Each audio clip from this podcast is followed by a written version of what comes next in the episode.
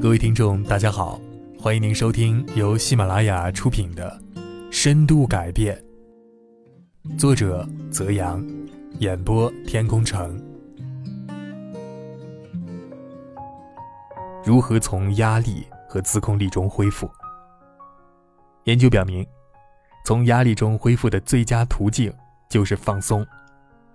每天只要放松几分钟，就能激活我们的副交感神经系统。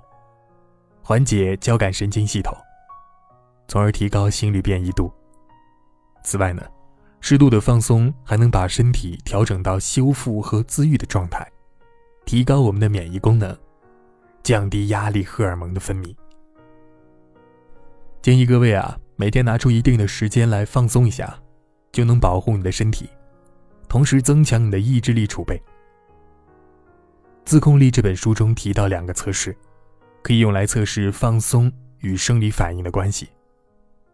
一是大脑注意力测试，二是疼痛忍耐度测试。把一只脚放入了四度的水中。测试发现，那些擅长用深呼吸和休息来放松的运动员呢，能更快的从挑战中恢复过来，同时减少压力荷尔蒙的释放，减少对身体的有氧性损伤。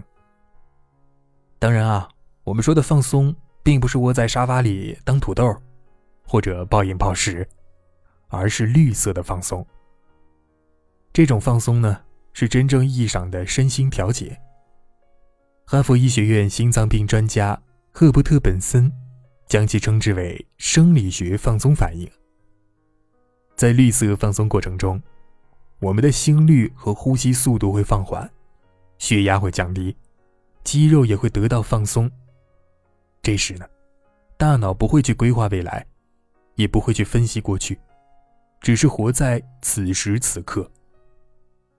前几天啊，我去参加了一个静坐的活动，举办地是一处环境犹如世外桃源的地儿，四处都是郁郁葱葱的树木。在这儿没有城市的喧嚣，只有鸟鸣声声，以及清新凉爽的空气。这儿也没有城市中的快餐食品，我们吃的都是当地的健康素食。这儿的生活简单又充实。我每天静坐十个小时以上，其余时间都用来睡觉，简直可以说是酣眠。七天下来，我的身心得到了最适次的休息，一扫今年的疲累。这也是为什么我一直推荐大家养成静坐的习惯原因。这是难得的休养时间，能够将自己每天紧绷的心彻底放松下来，缓解长久积累的压力。睡前深呼吸或者做瑜伽也能帮助我们放松身心。我曾经的一位老师，他做了一个手术，术后的伤口缝合处一直很疼。每次全身都疼得紧绷，导致他的精神也高度紧张。后来，他开始尝试深呼吸放松法。刚开始一天十几次，后来慢慢的增加到几十次，身体得到极大的放松，也因此呢，加速了他伤口的愈合。有了这次的经历，这位老师就开始推行深呼吸放松法。他建议自己的学生家长，在发火或者准备教训孩子之前，先做几次深呼吸，补充身心能量，找回自我意识和自控力啊。该自控自控，该享乐享乐。从古至今，哲人们一直都在强调，将眼光要放长远，不要贪图一时的享乐。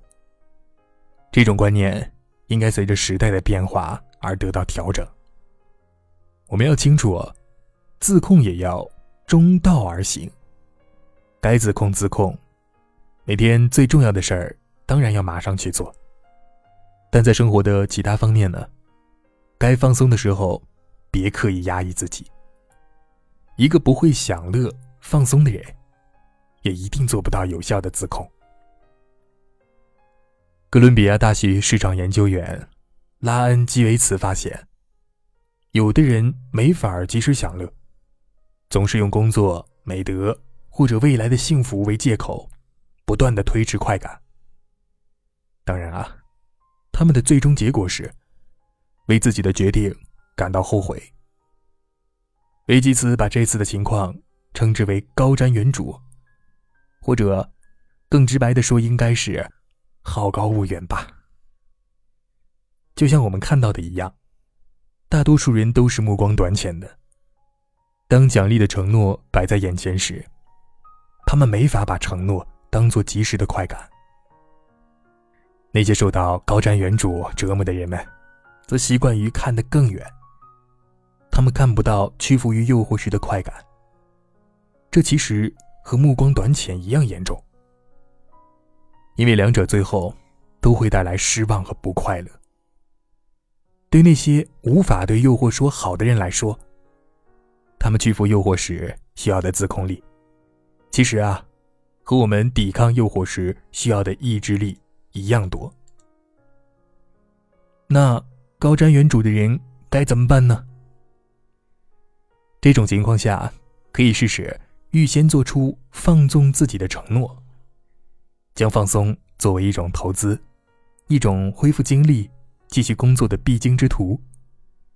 而不是仅仅把它视为损失。比如，有的人会认为在公园散步是浪费时间，但这其实是一种精力投资。在空气清新的公园散散步，或者跟朋友聚会吃饭，释放积累了一周的压力与紧张，心情自然会好很多。下一周又可以精力满满的投入到工作中了。你要如何衡量你的人生？二零一零年春，《创新者的窘境》一书的作者、管理大师克里斯坦森给哈佛商学院的毕业生带来了一场极具影响力的演讲。当时，他与父亲一样患了淋巴癌，为此他一直都在进行化疗。住院期间，他开始反思自己。自己的人生是否过得有意义呢？到底该如何衡量人生呢？以他的很多哈佛商学院同班同学为例，很多人毕业后进入商界、政界，并成为了所谓的精英人士。他们追求金钱、名利，超级自控，却很少在家庭和子女身上投入时间，总想等。达到什么目标之后，再去陪伴家人朋友。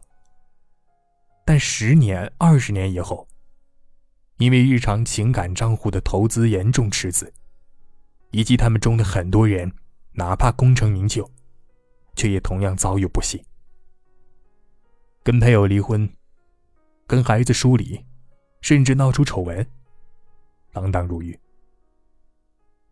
最后，克里斯坦森。终于领悟到了这样一个道理：上帝衡量一个人的人生的标准不是金钱，而是我可以帮助多少人变成更好的人。